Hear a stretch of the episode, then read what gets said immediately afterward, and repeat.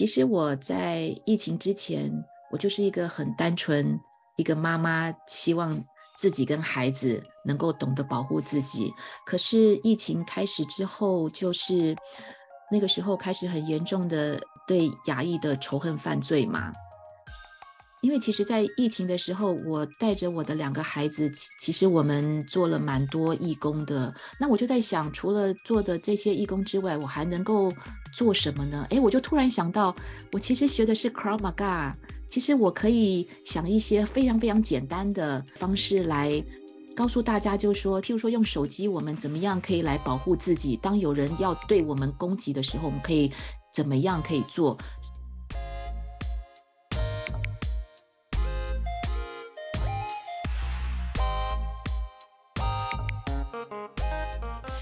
？Hello，听众朋友们，大家好，欢迎收听这一期的世界 On Air，我是卓贤。自疫情开始，牙医歧视所激发的街头暴力，让很多人走在路上都心神不宁。尽管我们现在已经开始跟疫情共存了，但是各大城市街头仍然常常发生无差别攻击事件，也让民众心慌慌。有的人不敢再坐地铁了，有的人出门在外，心理压力很大。我们要怎么样跟现实共存，并且找到方式更好地保护自己免于暴力呢？人在矽谷的陈佩芬 Sarah 对这件事情有她自己的答案。陈佩芬修行以色列净身格斗术已经多年了，她也积极鼓励自己的小孩跟自己一起学习。最近两年，她还积极在各个社区教导防身术。陈佩芬希望通过自己的努力，让每一个人出门在外或在家都不用再害怕，在必要的时候能够勇敢的保护自己。想要学习到具体防身术的朋友们，记得一定要听到节目的后半段，在那边陈佩芬会具体给大家讲解怎么使用我们身边随手都可以得到的工具，最有效并且快捷的保护自己。各位听众朋友，大家好。我是陈佩芬，我的英文名字是 Sarah Chan，我是人生教练，也是压力管理顾问，我还是家暴性侵的危机处理咨询师。那除了这个工作之外呢，我同时也是以色列近身格斗术徒手格斗认证，还有我目前是以色列近身格斗术的蓝带。所以 Sarah 其实就是很多的不同的身份。那有没有说哪个身份其实占据你就每天的比较多的时间？哦，我其实做 Life Coach 已经很多年很多年了，所以那个是我一直有的正职，因为一直在学习以色列净身格斗术嘛，它的英文叫做 Krav Maga，K R A V M A G A。我在这几年学习的过程当中，认识了很多很多不同的人，也听到了很多不同的故事。慢慢的想要，嗯，朝往能够 serve 服务更多很多在黑暗当中的的人，嗯，所以我会选择后来就接触在家暴、性侵跟人口贩卖，然后做他们的就是在 crisis 方面的 counseling 这样子。那我想，我们这期节目也是更加关注在 Sarah 的呃以色列近身格斗术的教练这个方面，因为这个角色也是很有趣哦。所以我想，我们先 focus 在这边来讲一下，嗯、就是 Sarah 刚才提到你是。学习了这个以色列净身格斗术也有一些年头了，所以就也很想知道，很好奇，说是什么样的契机让你去开始学习这样的一个格斗术，而且为什么会选择这样的一个这么特殊的格斗术的学习？嗯哼，其实这个契机呢，是因为我有两个孩子，我老大是女儿，老二是儿子。你知道这边上学的小朋友呢，他们在小学的时候都是在同一间教室嘛，比较常接触会在一起玩的同学的家长，我们都认识。但是到了中学以后，其实就不太一样了，因为他们在每一科都要跑教室，对吧？那我觉得这个是一个非常好的一个可以跟不同的同学接触的一个很好的机会。但是相对的，我开始有点担心。为什么呢？因为我曾经做过一个报告，其实呢，在儿童被性侵的被害人，百分之九十三的人，被害者都认识加害于他的人是谁。还有一个数据显示是，在所有十八岁以下的被性侵被害者，小于十二岁的有百分之三十四。那十二到十七岁的占了百分之六十六，所以我做了这份报道，收集到这个资讯的时候，其实我心里面是非常非常害怕的，因为基本上我们通常父母会认为，越小的孩子他越不知道怎么保护自己，然后年纪大了可能就会比较知道保护自己。其实这是一个很大的一个迷思，因为其实事实上并不是这样，你年纪越大不代表。你就越会保护自己，所以那个时候我就在想，如果今天我的孩子他能够学到一门技能，是可以跟着他一辈子的。我希望我的孩子他能够在外面除了独立之外，他一定要知道如何保护自己。所以我就开始带着他们去搜寻这方面的的资讯。可是坦白讲，我从来没有听过 Krav Maga。以前我后来就是先带他们去去试了。巴西柔术，后来就是因缘际会的知道，哦，原来有一个呃地方就在我们住的地方，是他是在教 Krav Maga 的以色列近身格斗术啊，我就觉得非常非常的好奇，我就想要去看看这到底是在教授什么。那么 Krav Maga 以色列近身格斗术，它的特点是什么？它的特点就是 Street Fight Self Defense。也就是说，今天我们出门在外面，你可能会碰到没有武器的，譬如说别人推倒你，别人锁喉从后面锁喉，或是当然有武器的，就包括拿枪、拿刀、拿棍棒，或是拿任何东西来攻击你的时候，以色列近身格斗术，它就是专门在学。你在走在街上，你可能会碰到的任何攻击的自卫，所以我后来就听到这个以后，我就觉得哇，真的，这个就是我想要找的防身术。所以后来我就开始带我两个孩子啊，其实我最想就是让两个孩子去学。那刚好我找到的这个地方，小朋友的班跟。大人上的课是可以同时进行的，那我就在想，诶，这样很好啊，因为我小朋友上课的时候，我也可以上大人的课程，这样子我就不会浪费一个小时在那边等他这样子。所以契机就是在说担心孩子的安全，然后就带他们上课，然后我自己也是因为这样子学习以色列近身格斗术。呃，所以其实这个听起来是一个非常实用的。就是在你可以学习的一些格斗术啊，或者是武术上面，是一个更加实用、很适合在每天都有可能用到的一个格斗术。嗯。你跟小孩一起学习有多久了？嗯，我女儿上六年级开始，那她现在是十二年级，高中毕业。哦，所以是六年这么久。嗯，对。女儿多少岁？他快要十八岁了，那儿子呢？儿子快要十五岁，所以两个人都学了这么久吗？嗯，嗯，也蛮久的哦。所以我还以为就是是疫情激发的，没想到你们是疫情之前你已经有这个这样的想法。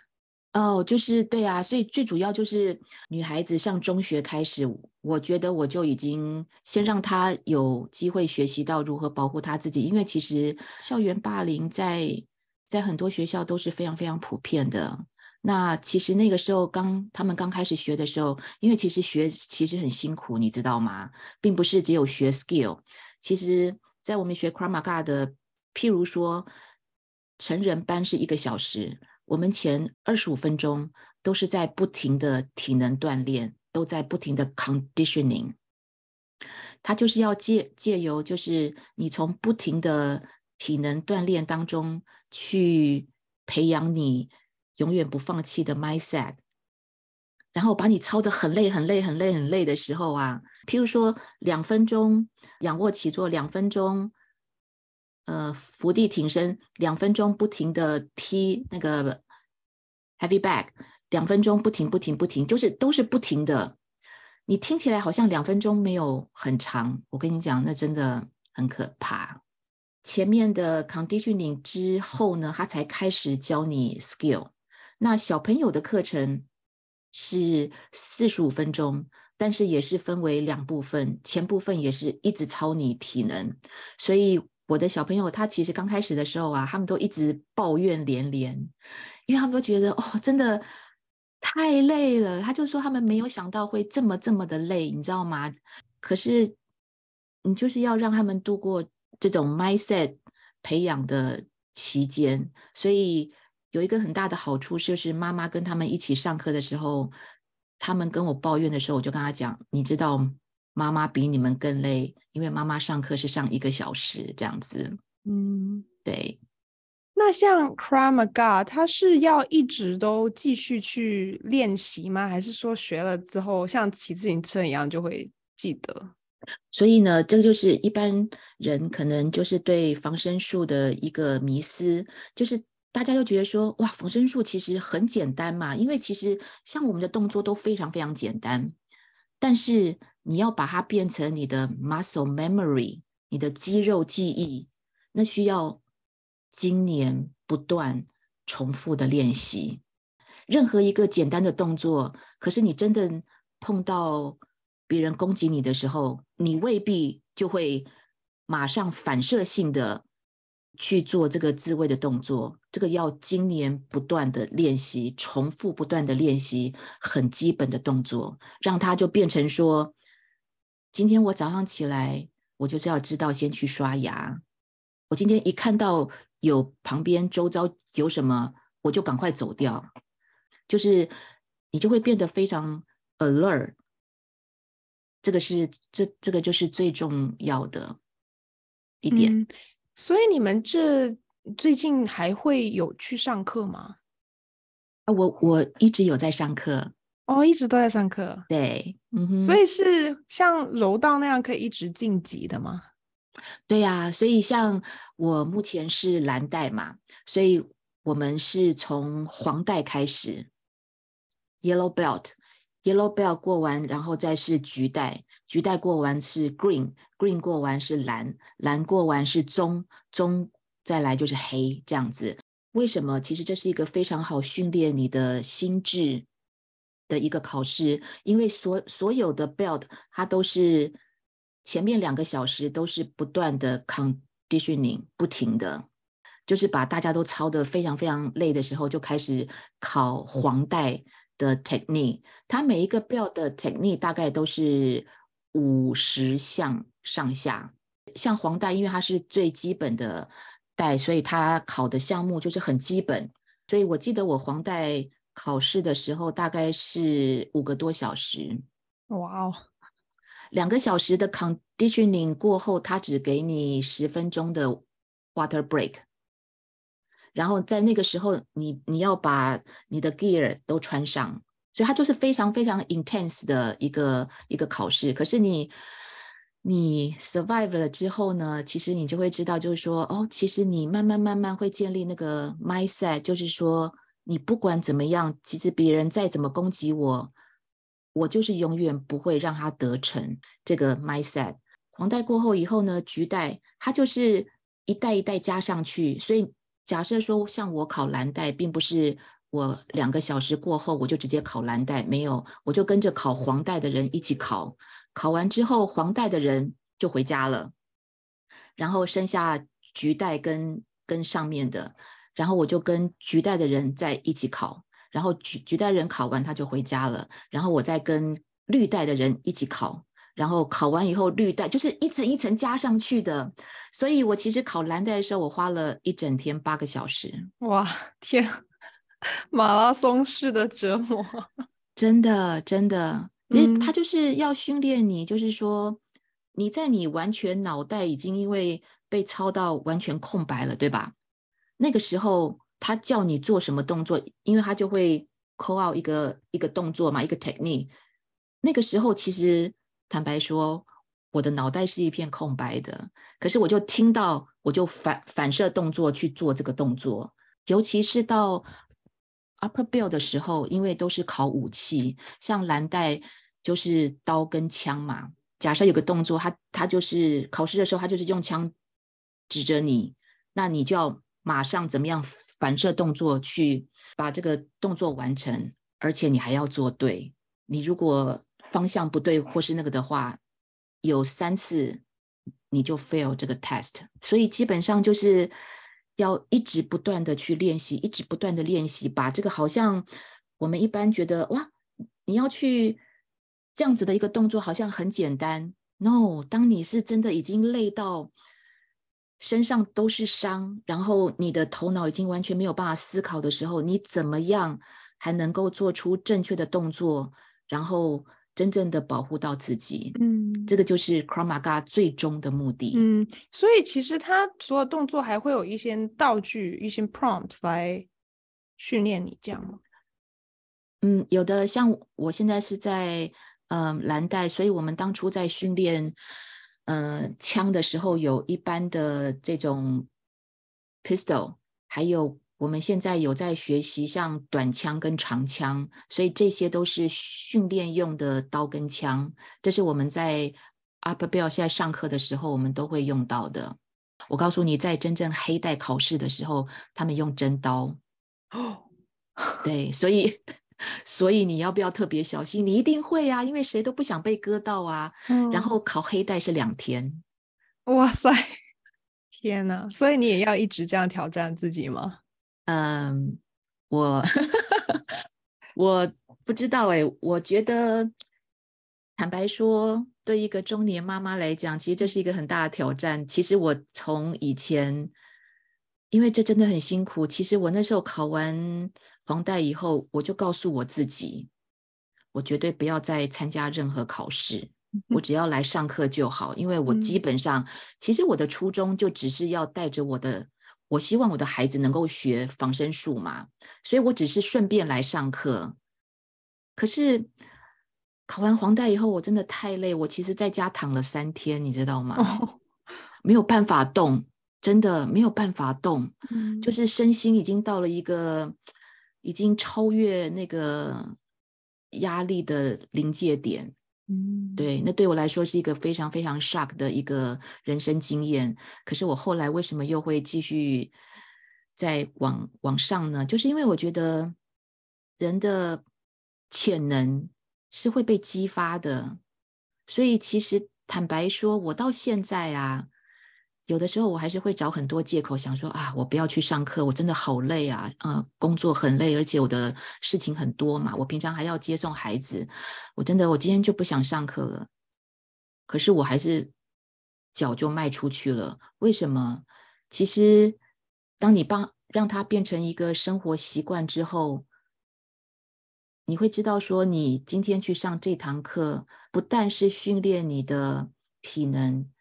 也是训锻炼你的心智，嗯嗯，所以我觉得这个是这些年一直让我坚持下去，能够一直激发自己。觉得虽然很害怕，其实潜能还是在那里最大的原因。当然，我想很大的原因是因为我都要陪着我的孩子嘛，嗯，对。所以其实像我女儿，因为她到十三、十四岁的时候，她其实就。要离开小朋友的 program，嗯，他要到大人的，可是其实他很抗拒，因为你知道四十五分钟跟一个小时的训练差很多，嗯，对，大人的 training 跟小朋友 training 还是有差的，所以他他有一段时间很 struggle，但是就是要陪着他慢慢的那个，所以他现在大人他也考完 yellow Bell，现在要考 orange。哦，所以其实你比你的小孩等级要高很多，因为我一直都在大人的课程嘛。嗯，那他们是从小朋友，像像我，像他们都已经在小朋友的那个是考到 Green。哦，所以大人跟小孩的等级还不一样。嗯，考试来说，大人的当然会比小孩子的要，嗯，要难吧？嗯，对，因为时间也比较长。嗯。所以儿子也也是正在考级吗？呃，他现在要考大人的。嗯嗯，对，所以就是你们三个人还是一直有坚持哦，好厉害哦！哎，对呀、啊，就是妈妈要成为一个榜样，嗯，所以当他们 complain 说哦好累哦，然后我今天被打啊什么什么的，然后就说哦那个妈妈被打的比你们更厉害。所以其实这些年你有没有就是也是看到自己在你也刚才说到就是心态上的改变，那身体上面的改变是怎么样？有变很很有肌肉很强壮吗？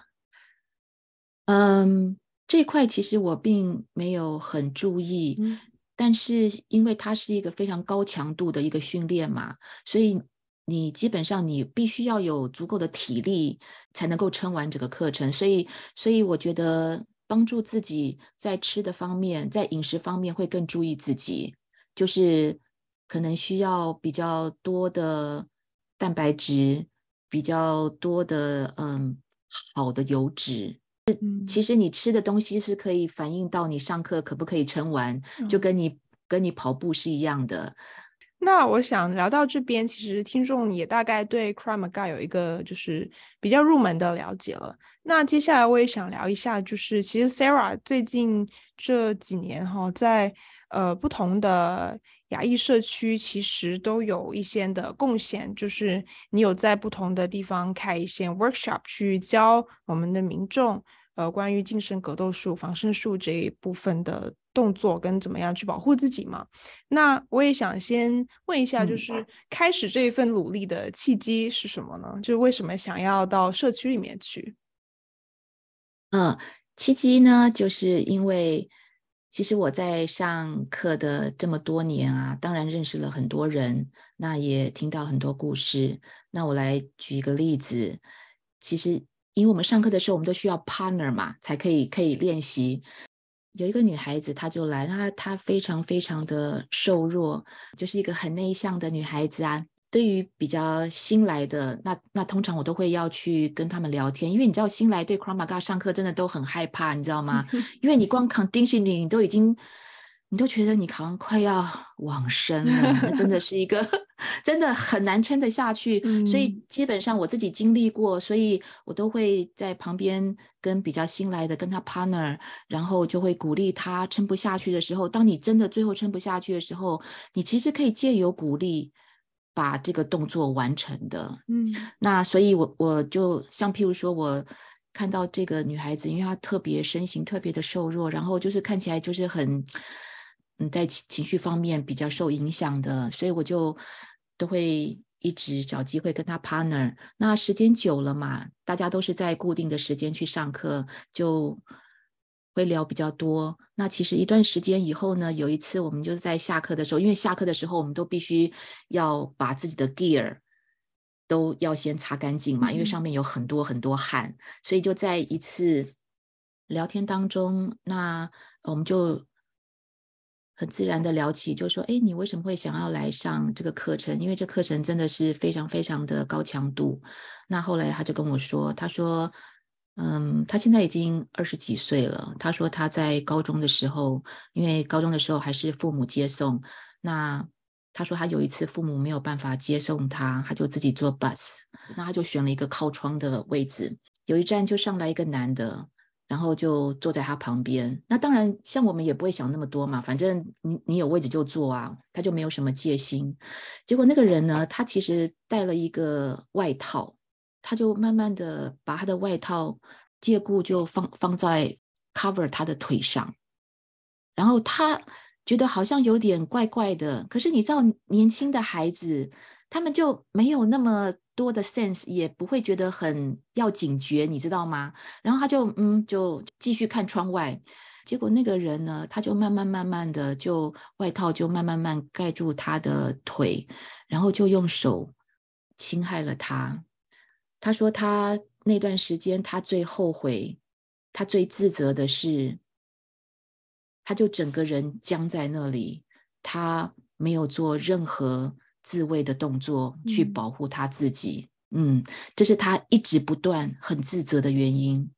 那个男的得逞了之后呢，然后他就下车了，那他还是僵在那里。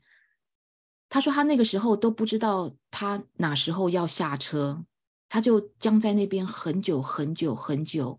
然后这件事情其实对他整个身心就造成很大的创伤。他回去没有跟他的父母讲，他就装作好像没有事情发生一样。嗯。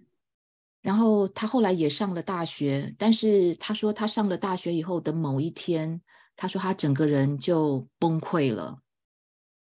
那其实基本上就是这个隐隐形的这个创伤的压力呢，其实你没有释放的话，它就好像一颗子弹在你的。身体里面，你可能觉得你可以把它隐藏得很好，可是其实你的身体会告诉你，哪个时候你的身体会受不了。嗯，就整个崩溃以后，他就没有办法继续上课啊，然后他就回家就把自己关在房间里面。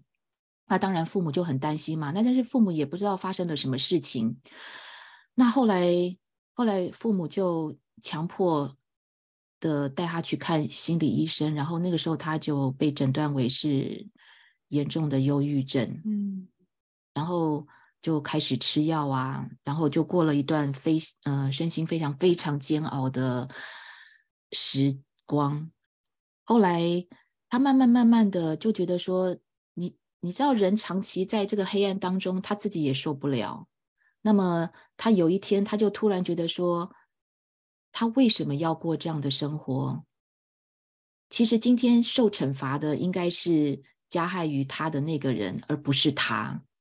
然后他就找，那其实他离我们上课的地方其实还蛮近的，嗯，所以他就说，嗯，他是自己自己走路过来的，因为因为他已经，嗯，他就不想麻烦他的父母这样子，然后他就说，他就趁着这样子走路。步行的那个，让他能够接触到外界。然后他说，他趁这段时间，他可以重新接触到外界，然后呼吸外面新鲜的空气，然后来上课这样子。当然，他上课的刚开始的时候，他真的很 suffer，因为他的整个身心是没有需要很长的时间去调试的。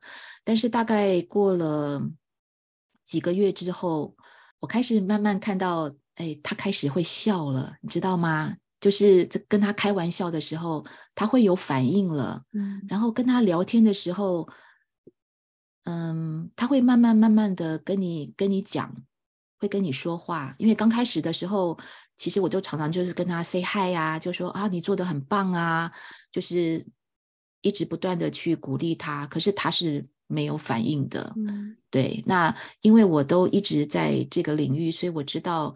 嗯，碰到这样子的孩子的时候，其实就是你必须要更有耐心的去一直在旁边 support 他们。所以后来他就是慢慢、慢慢、慢慢这样子，嗯，慢慢走出他的创伤。后来他就考了 Yellow Belt。哦，呀呀，嗯，所以就是说。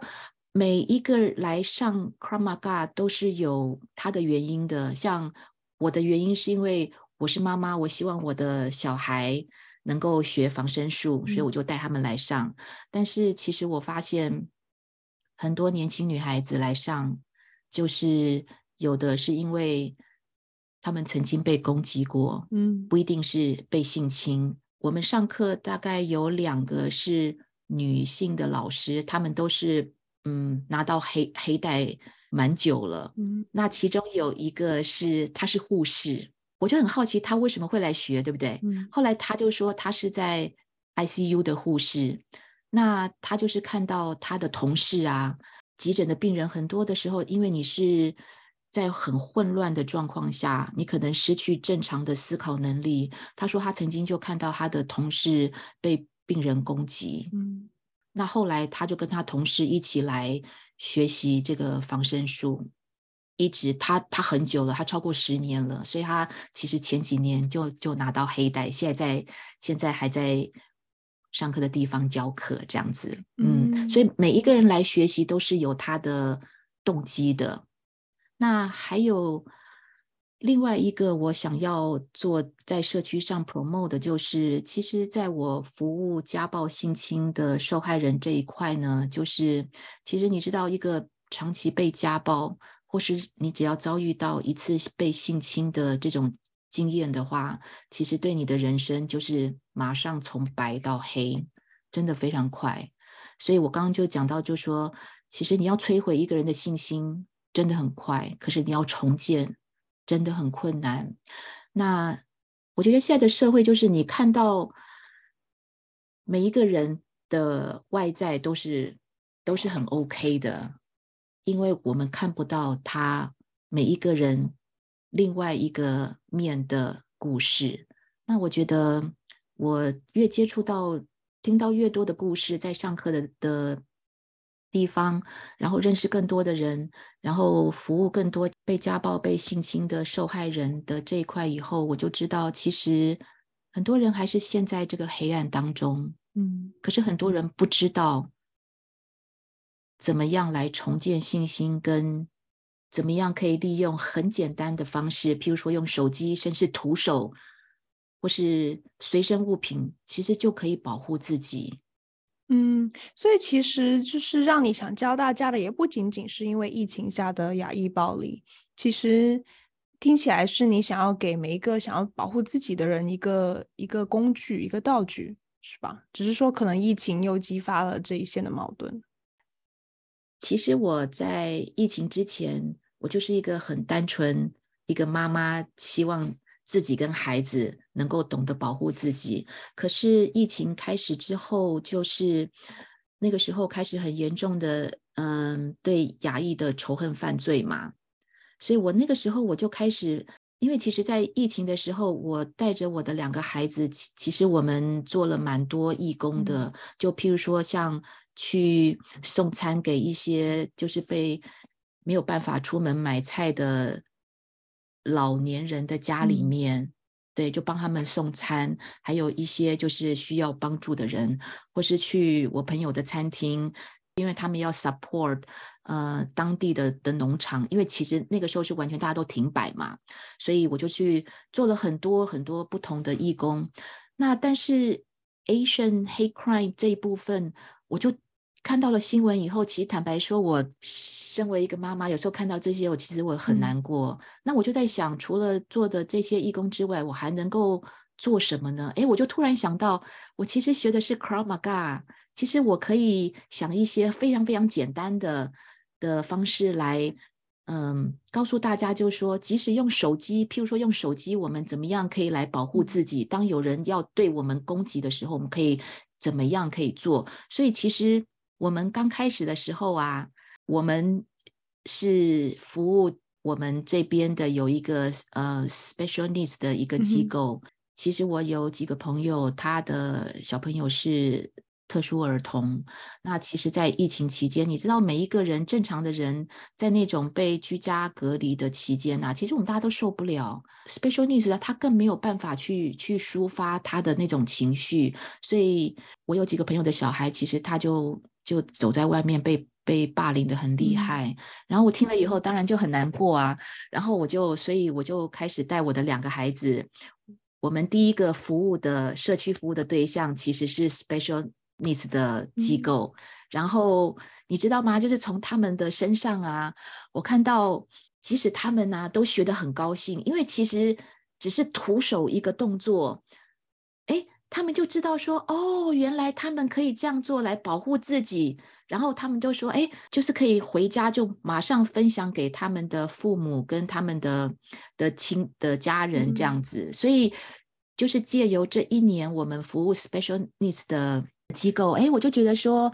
那如果他们都觉得这么好，这么成功的话，那我就更想要推广给其他不同的社区，让大家都可以学到。这样子的一个尝试跟知识，这样子，所以这个就是我们刚开始服务的过程。图里面，刚才图里面的两个穿黑衣服的是你的小孩吗？对呀。哦，就是你，你也会带着他们一起去教大家。啊，我我其实刚开始的时候，因为有些场合啊，就是像这个 special needs 的啊，嗯，因为其实他们的年纪差不多嘛。嗯，那你知道，如果是由一个妈妈跟如果是由他们这个年纪去教，当然是他们的效果会比我好很多啊。嗯、所以其实我们后来在嗯、呃、做其他的社区服务，如果是小朋友的话，我都会让他们去教，而且都是大家玩在一起嘛，他们懂得用怎么样玩的方式去呃让他们让小朋友可以学到哦，这样子就可以防身这样子，所以我都带着他们去。我很希望我的小朋友们能够，嗯，有机会可以多服务社区，跟利用他们的专长，可以帮助到更多人。我觉得这个是我想要做的身教。嗯，好棒。嗯，所以你这些全部的宣导的活动，全部都是义工性质的。嗯，对对。嗯，哇，好棒。嗯，其实我在家暴性侵这一块啊，嗯。我其实服务的这些年，我当初会想要 serve 这这一块，是因为我想要 serve 华人。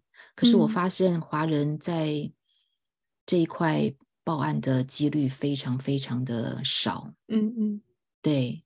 那可是我知道，其实疫情发生以来，家暴的增加频率是增加百分之至至少二十五以上。所以华人不报案不不代表案件没有发生在华人身上。嗯，这块让我觉得是我比较想要宣导的这一部分。那我其实，在我的社区里面都皆有很多机会去宣导这一块。那也想聊聊说，就是也做了这么久的一些宣导活动了嘛？然后你在过程中看到的学员的反馈是怎么样的？嗯，除了你刚才提到的，他们觉得很有用啊，回去立刻告诉爸爸妈妈。不知道有没有一些就是事后还有联系的学员向你反馈说有真实的应用到？当然希望每个人都不要应用到，但是如有没有他们遇到危险的时候有真的用上场的一些例子？有后来跟我接触的例子呢，就是说，嗯，每天每天不断的练习，然后像。有的来上课，有的是没有办法来上课，但是他们就借由不断的练习以后，第一个他们就觉得自信心就变强了，因为他们当你知道你怎么保护自己的时候啊，其实你走路出去的时候，你就会变得没有那么害怕。然后第二个最重要就是他们现在知道要怎么样随时提高警觉。嗯，对，我想这个是。嗯，最重要的学习的经验，那到目前为止是还没有听到。其实我也很不希望听到，就是说他们真正有在 碰到这样子的。但是我还可以分享一个，就是我们去年有做一个实体的一个防身讲座。那你可以看到这个穿黑衣服的是我女儿，她就是在在在演示那个。嗯、那其实这个讲座大概是两个小时，然后在中途有 break 的时候。嗯，有一位女性就跑去跟我女儿讲，她说她就是，她就是有一天下班的时候，她说她就走到停车场，结果她就被一个男的，他就直接把她推到车子里面，他就强迫她开车，然后就把她推、嗯、推到里面性侵她，然后那当下当然就就是非常非常 panic 嘛，后来隔天她就没有办法上班，嗯、然后就。差不多一年的时间，他说他就整天都在家里面足不出户。后来就是他的朋友一直都很关心他，后来他朋友就嗯因缘际会的知道了这个讲座，然后他朋友就带他来。那当然他现在是已经走出来了嘛，然后他就跟我女儿讲这样子。呃，课程结束以后呢，那因为他有留下他的联络方式，所以我后来有去联络他。就是在聊天之后呢，他就比较了解说，哎，这个这个课程可以带给他的是什么，然后他就慢慢慢慢的调试自己，后来就有来上课这样子。那我觉得重点就是说，我觉得我的两个孩子他看到很多，就是说大家看起来好像外表都是很 OK 的，但是其实呢，就是。每个人之前可能遭遇到不同的创伤，但是如果今天我能够有比较多的讲座，或是借由其他的方式去宣导这个方面，其实被性侵跟被家暴其实都不是我们的选择，但是其实我们是有管道去申诉，然后我们也是有办法去保护自己的。我想这个是我觉得我这么几年做社区宣导最主要想要传达的讯息。嗯嗯。好，那接下来这一部分我们呃转到比较实用的一些讲解哦。相信 Sarah 在这方面有很多想要给听众们讲的地方。那我想这部分其实 Sarah 可以就是 take charge 了，就是不知道你平时就是在一次的宣导里面，你会怎么样跟大家分不同的情况讲解？我在这种情况下会做什么？那种情况下会做什么？所以这部分我们就交给 Sarah 好了。好，那我们先来。想象就是说，今天我们真的很不幸被近身攻击，我们该如何自保？那当然，这个是最不得已的状况。其实，如果你今天是随时对周遭都提高警觉的话，最理想的状况就是你不要把自己陷入到危险的情境当中。你可能在危险要发生在你之前，你就已经提高警觉到你要离开现场。那所以今天我们被近身攻击是在完全意料之外的。那这个时候我们可以怎么自保呢？我们现在每个一个人都有手机，对吧？我们出出门的时候都会带手机。那我们怎么样带让带手机可以来当做一一个保护自己的武器呢？在我们的手机拿手机的时候，你看到手机上面有四个角，上下各有两个角落，那两个角落是不是都是很硬的？如果这个时候真的有人近身攻击你的时候，你就可以拿任何一个角落的地方去攻击我们人体最脆弱的有几个点：眼睛，然后太阳穴。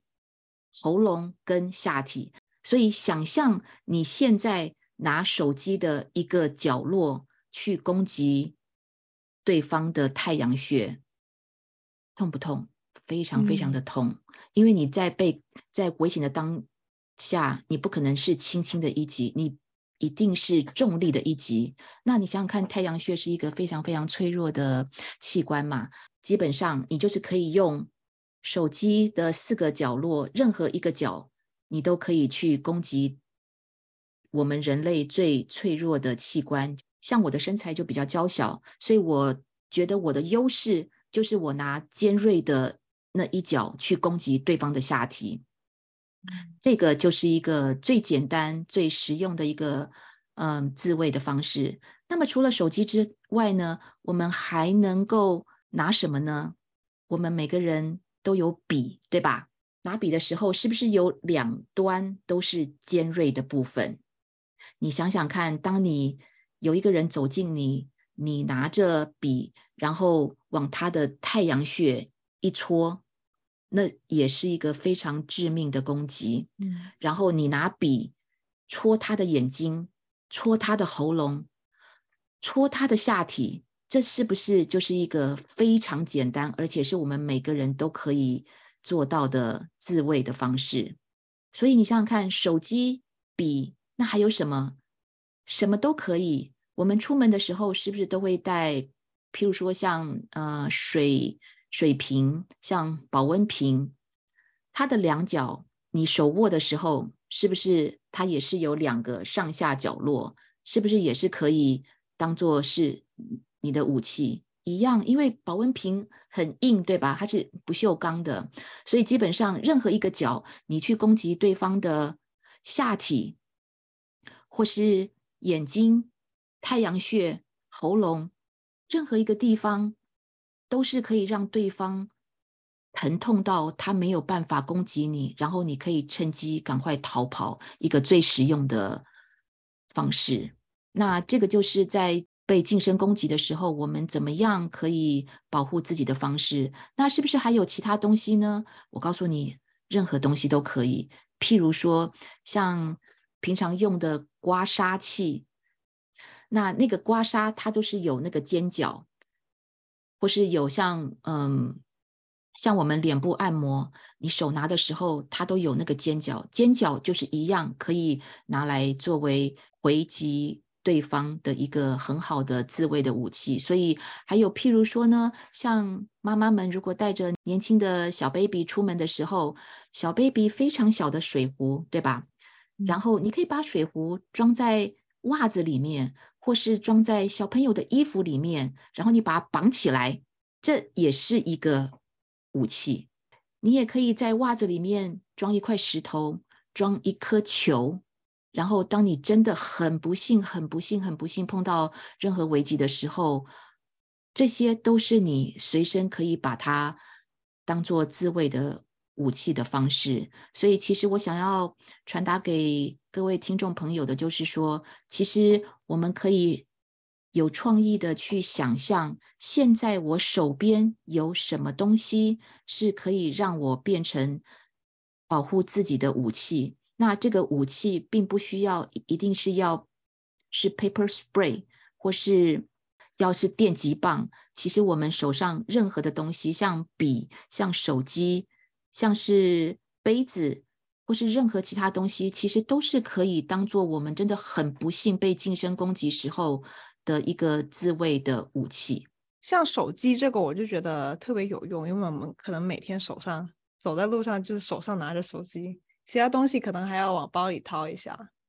对呀，对，嗯嗯，呃，然后也刚才像你说的，其实这个东西你也要给他一些长期的。锻炼训练，你才能在危机的情况下，第一反应是知道怎么做嘛？因为可能很多人在应激的情况下就是会冻住，不知道怎么做。嗯、所以其实除了知道怎么用，要熟练怎么用也是很重要，对吧？是非常的重要。因为其实我刚才分享的个案，就是其实他为什么那么自责？因为他就觉得说他为什么会这样全程都僵住？但是其实我想。嗯当我对每一个被暴力的受害者说的，就是说，其实那真的不是你的错，因为我们每个人在碰到这么高度危机的时候，我们每个人的本能反应就是僵住，没有一个人是例外的，所以那真的不是你的错。但是我们可以借由每天不断的、不间断的练习。就是说，像我举个例子，怎么样可以提高对周遭环境的警觉？就是我们可以假设，你可以跟你的家人或是跟你的朋友练习。假设你今天站在中间，然后你可以请你的家人或是你的朋友从旁边走近你。如果你今天不是只有戴着耳机，或是你很专心的听着音乐的话，你一定是可以感受得到。嗯。那这个都是我们可以在家做练习的，尤其是像如果你有小朋友，你就请小朋友站在中间，慢慢走近他。一般我们正常，如果是在没有任何情况的干扰干扰下面的话，其实我们都都是会很快就是会有感觉到的。那在这里，我其实很想要分享一个个案，就是最近在纽约地铁有发生一个男的，他把一个亚裔。女性推倒在地铁当中，我看了一下他的报道当中有一段是说，根据纽约邮报报道，有一名邮局员工目击了事件的整个过程。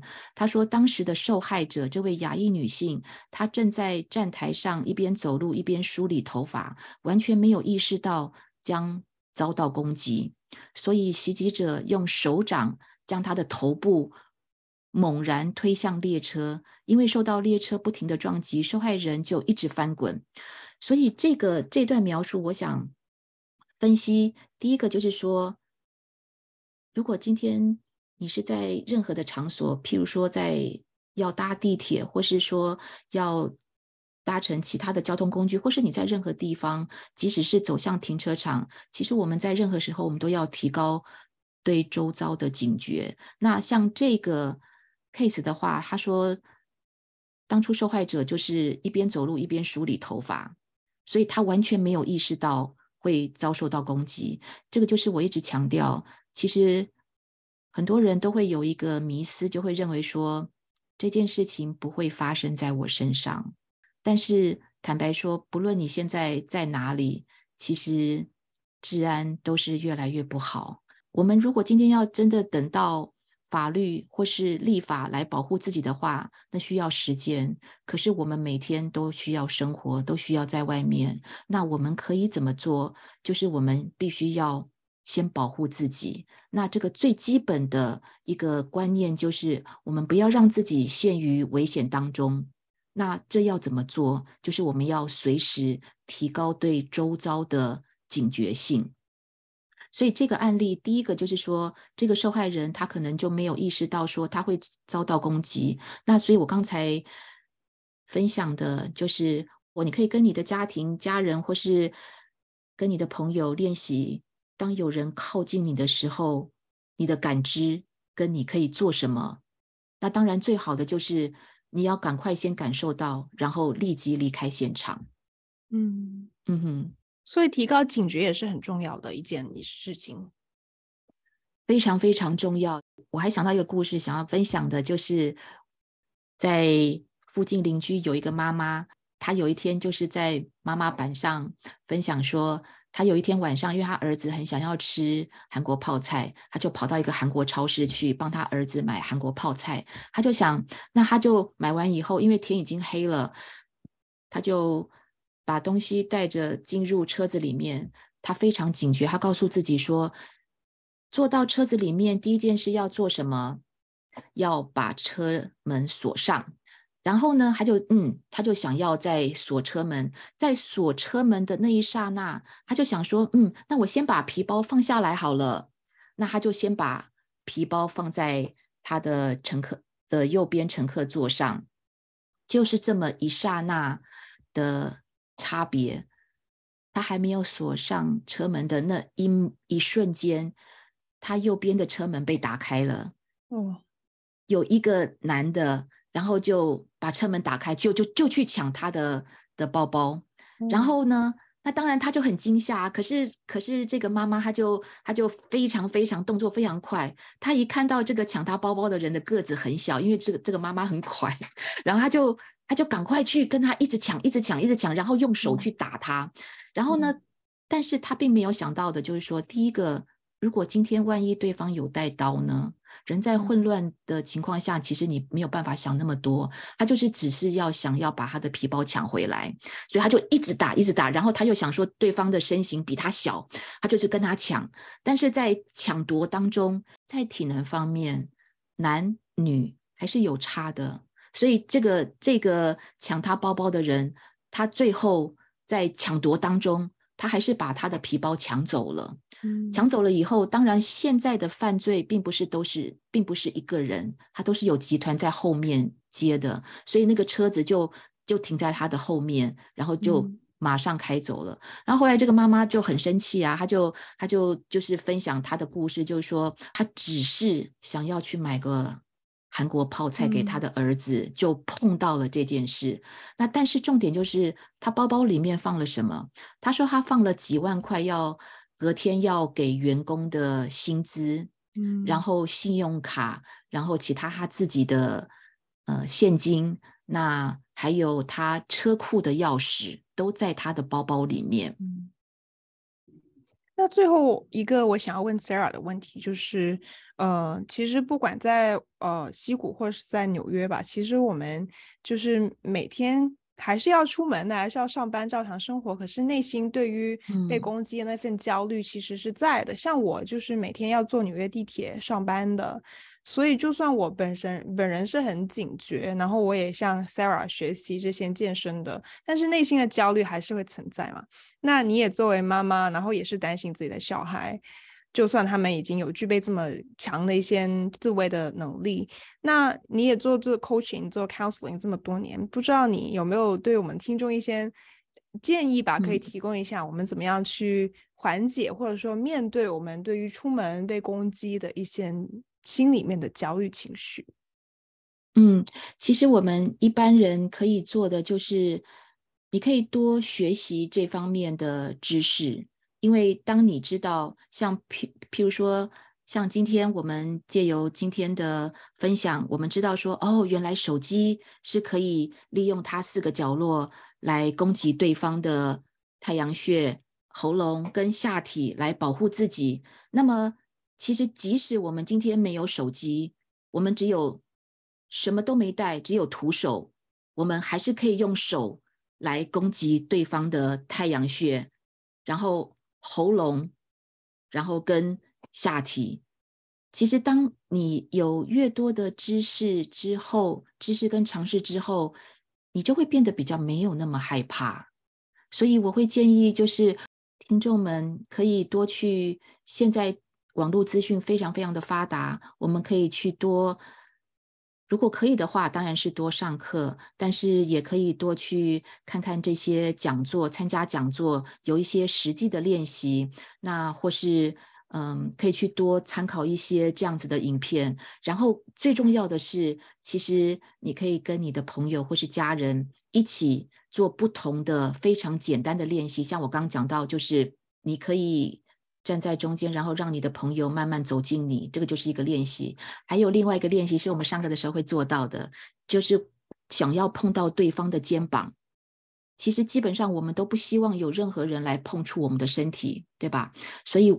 我们也可以做到像这样子的一个平常生活中可以做的练习，就是我们可以想要碰触对方的肩膀或是膝盖，就是借由像这样子，我们就练习，就是说，当别人要来碰触我们的时候，我们应该我们会怎么样的一个身体的反应？那这个都是我们每天都可以做的啊，尤其是小朋友会非常非常喜欢像这样的练习，因为很有趣。